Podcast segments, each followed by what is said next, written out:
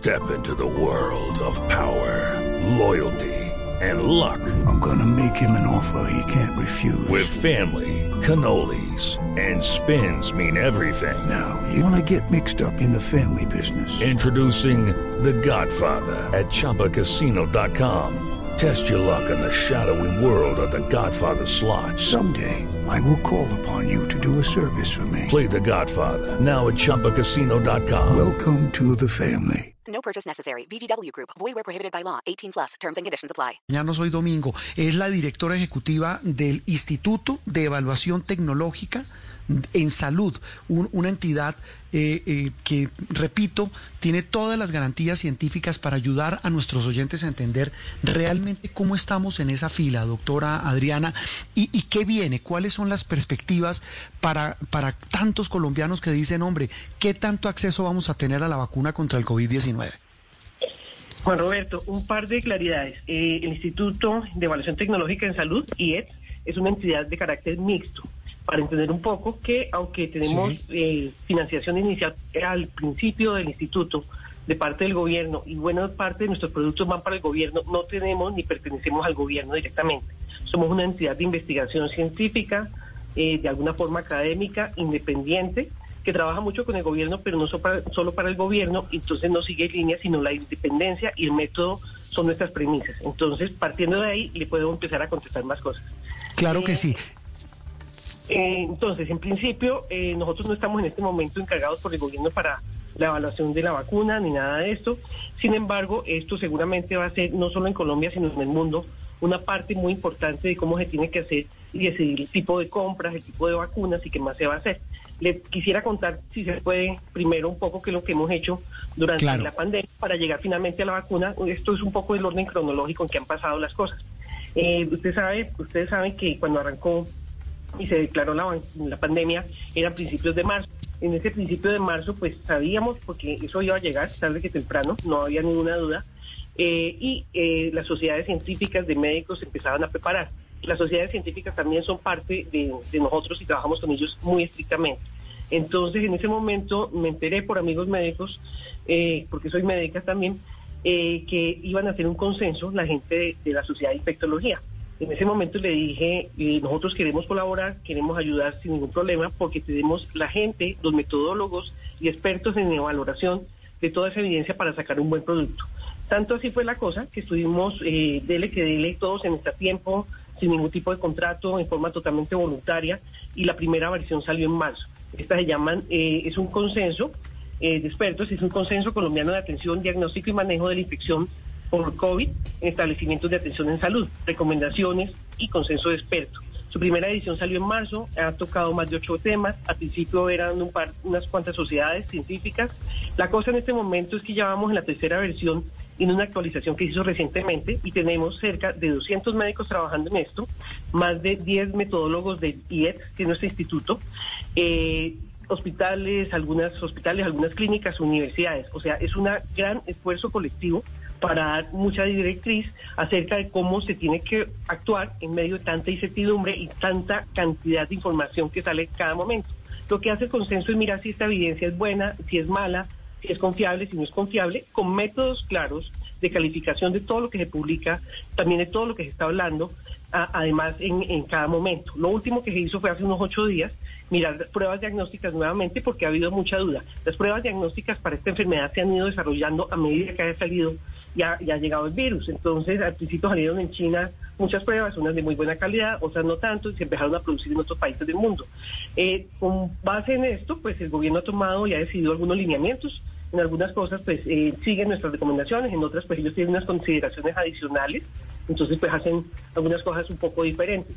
Para el señor ministro de Salud también hemos hecho revisiones rápidas de literatura para que él pueda tomar decisiones en tema de cómo contener eh, la diseminación de la enfermedad, cómo usar las pruebas rápidas, cómo eh, está mirándose la parte del plasma convaleciente. Algunas eh, pruebas, algunas revisiones que hemos hecho, pues ya nos dicen que no sirven, por ejemplo, el ritonavir, lopinavir, que al principio estuvo muy de moda, Sí. o la hidroxicloroquina, eh, pruebas eh, moleculares, eh, la última que hicimos y que sacamos fue la ivermectina, entre varias más. Algunas se han publicado, otras no se han publicado porque son para el señor ministro. Entonces, en este caso, pues es la información disponible. E igualmente hemos jugado un papel eh, bastante interesante trabajando con el DAN y en el DNP, con unos geovisores en que mira y monitoriza un poco el riesgo de la enfermedad, eh, quién puede tener la enfermedad, quién no la puede tener. Hemos hecho, ayudado al Instituto Nacional de Salud en su parte inicial, en ese momento, en validación de pruebas serológicas para mirar si servían o no y demás. Entonces, ha sido un trabajo muy interesante contarles que este trabajo lo hace un grupo muy capacitado de epidemiólogos, que muchos son médicos, enfermeros, eh, bacteriólogos, psicólogos, fisioterapeutas, odontólogos y demás.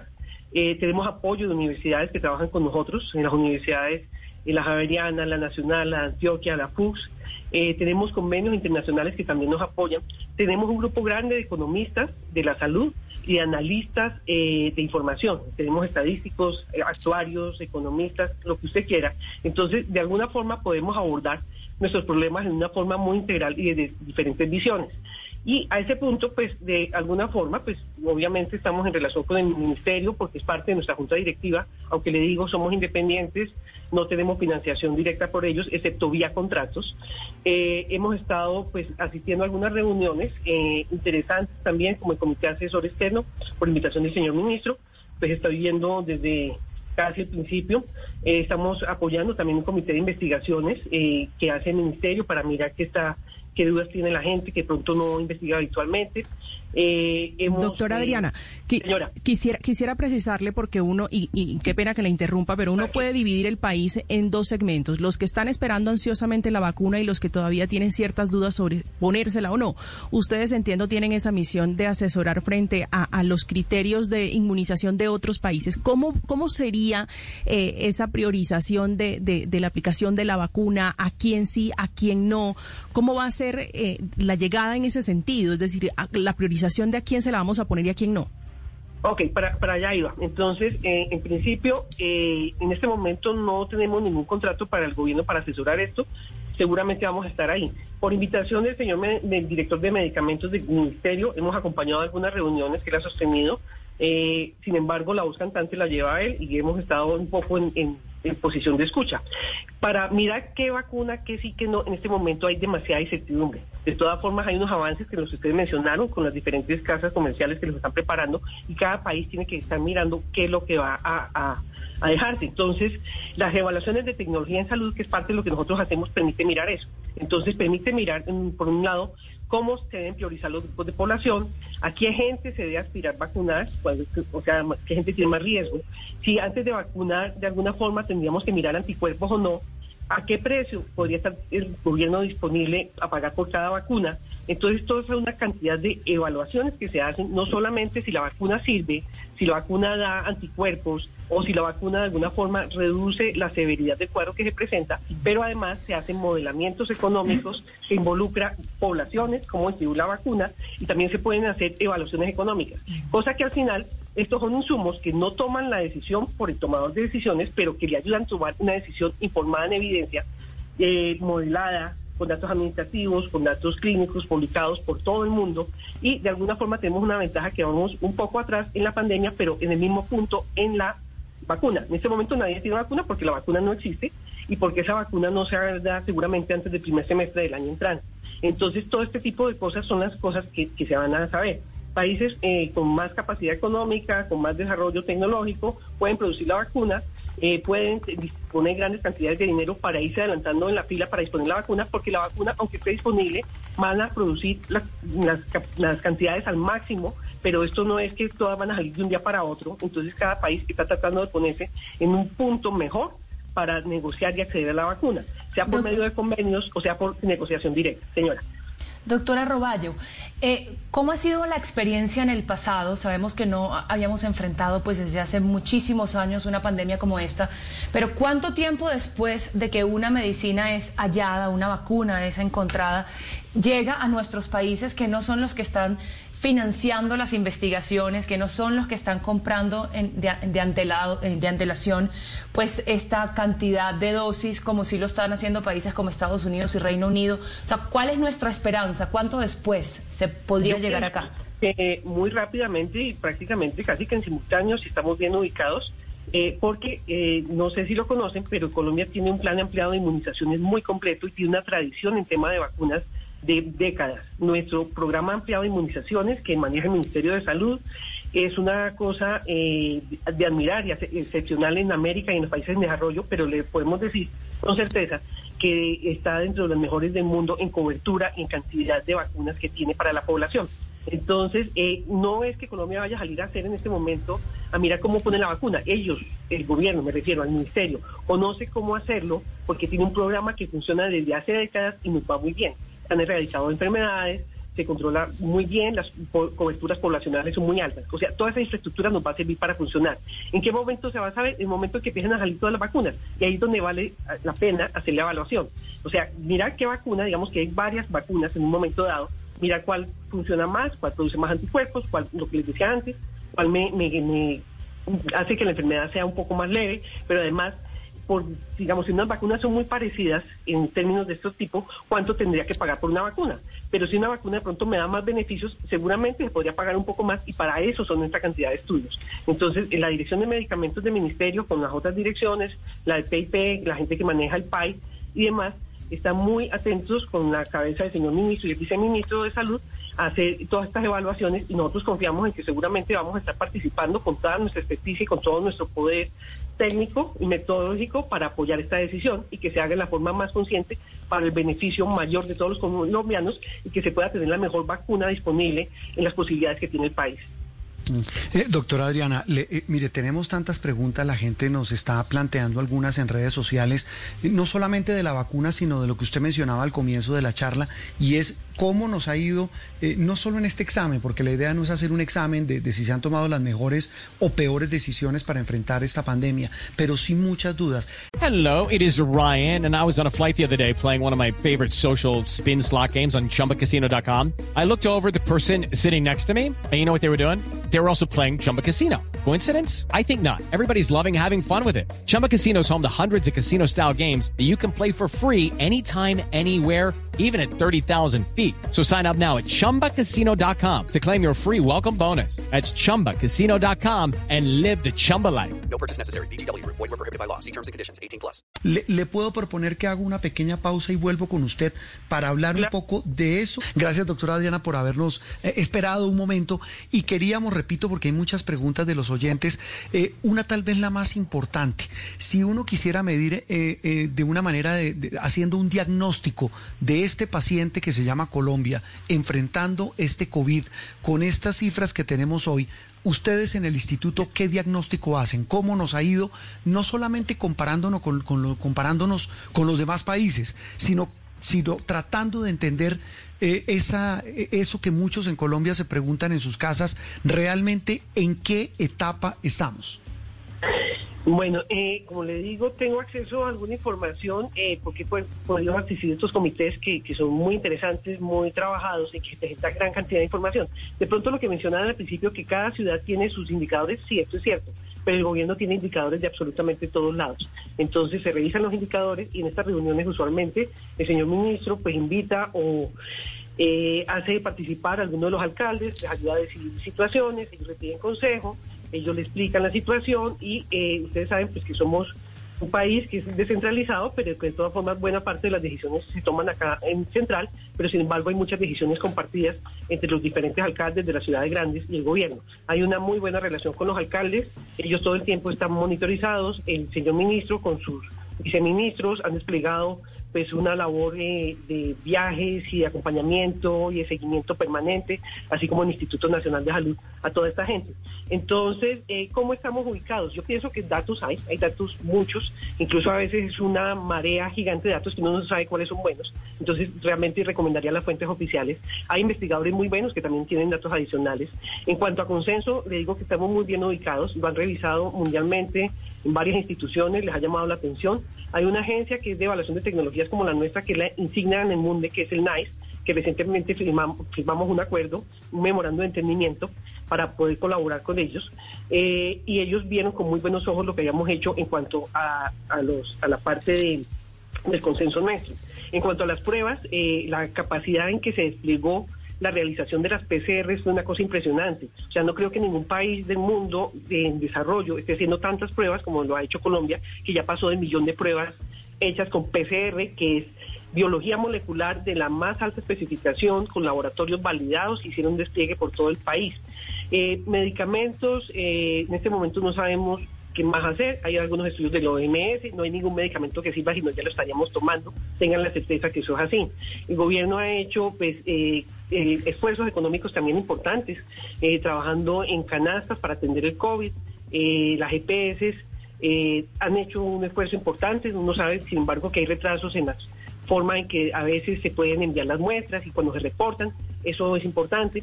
Saber y también entender que eh, tratar de proteger a la gente, tratar de dejarle, de darle lo mejor que se puede, ha sido la intención desde el gobierno y nuestra intención desde el instituto ha sido apoyar todo esto porque creemos en esa misión, porque creemos que la vida de todos es importante.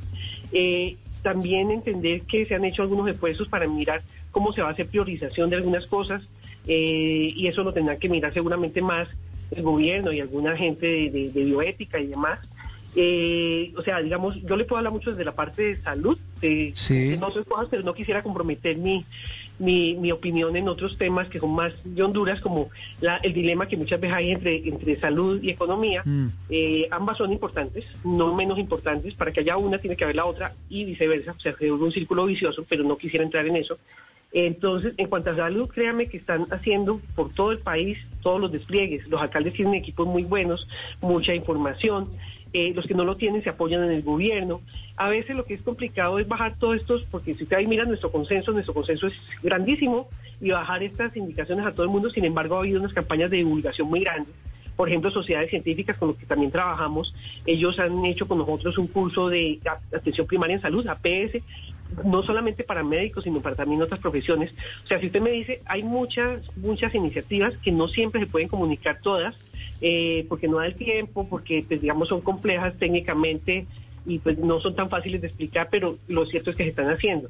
Muchas veces las ha comunicado también el señor presidente en sus programas diarios el ministro lo hace permanentemente, pero es tanto el trabajo porque, eh, digamos, entiéndame un poco lo que es calificar miles de estudios. Antes, digamos, muchas de esas revisiones que nosotros hacemos se hacían cosas de seis meses, un año. Ahorita estamos haciendo revisiones incluso de una semana. Esta ivermectina mm. metimos una cantidad de equipo gigante de gente, casi 20 horas al día, Deli y Deli una semana eran como ocho personas trabajando, mientras pudieron conseguir toda la cantidad de, artículos que había, revisarlos si sirven o no sirven.